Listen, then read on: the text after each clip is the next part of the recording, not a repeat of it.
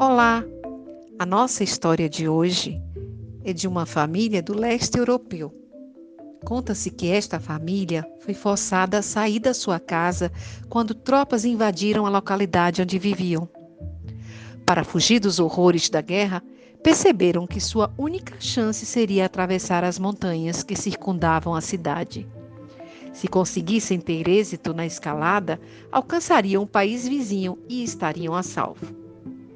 A família compunha-se de umas 10 pessoas de diversas idades.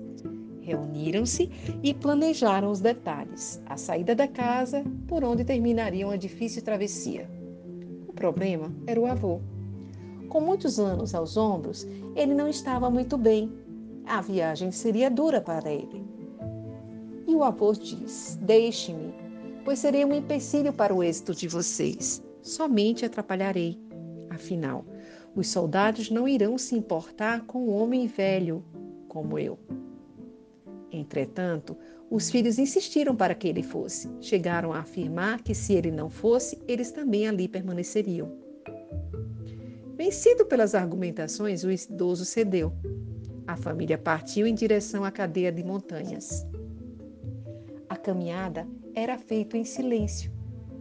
Todo esforço desnecessário deveria ser poupado.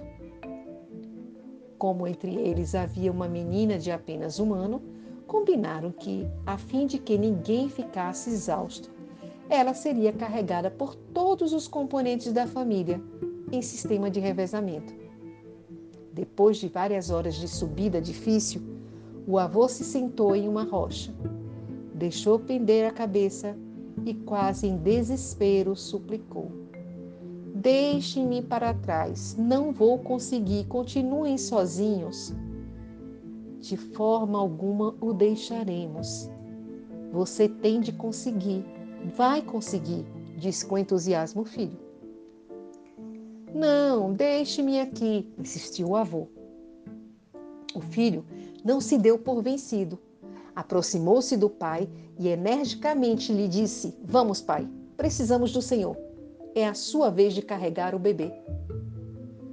O homem levantou o rosto, viu as fisionomias cansadas de todos, olhou para o bebê enrolado em um cobertor, no colo do seu neto de 13 anos. De um garoto tão magrinho, parecia estar realizando um esforço sobre-humano para segurar o pesado fardo. O avô se levantou. Claro, é a minha vez, passem-me o bebê. Ajeitou a menina no colo, olhou para o seu rostinho inocente e sentiu uma força renovada, um enorme desejo de ver sua família a salvo, numa terra neutra em que a guerra seria somente uma memória distante. Com determinação, disse: Vamos, já estou bem. Só precisava descansar um pouco. Vamos andando. O grupo prosseguiu com a avô carregando a netinha. Naquela noite, a família conseguiu cruzar a fronteira a salvo. Todos os que iniciaram um longo percurso pelas montanhas conseguiram terminá-lo, inclusive o avô. A lição de vida dessa história é que se alguém ao seu lado está prestes a desistir das lutas que lhe compete, ofereça para essa pessoa um incentivo Recorde de quanto ele é importante ou ela é importante.